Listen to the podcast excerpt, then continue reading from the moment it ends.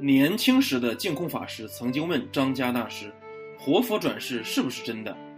但是张家活佛的回答非常出人意料，令净空法师终身难忘。张家活佛是活佛，但他并没有说转世是真的。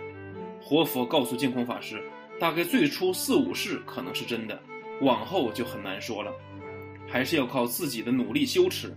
灵童被选出来以后，他们的记忆好，又有当代举世公认的德行学问最优秀的好老师来教导辅导，缘非常殊胜难得。只要他真正的用功努力，成就自然在一般修行人之上。张家大师的道德学问，任何人接触之后都能肃然起敬。张家大师对我们说真话，帮助我们解除疑惑，这是好老师善知识。想要看到更精彩的节目，欢迎订阅。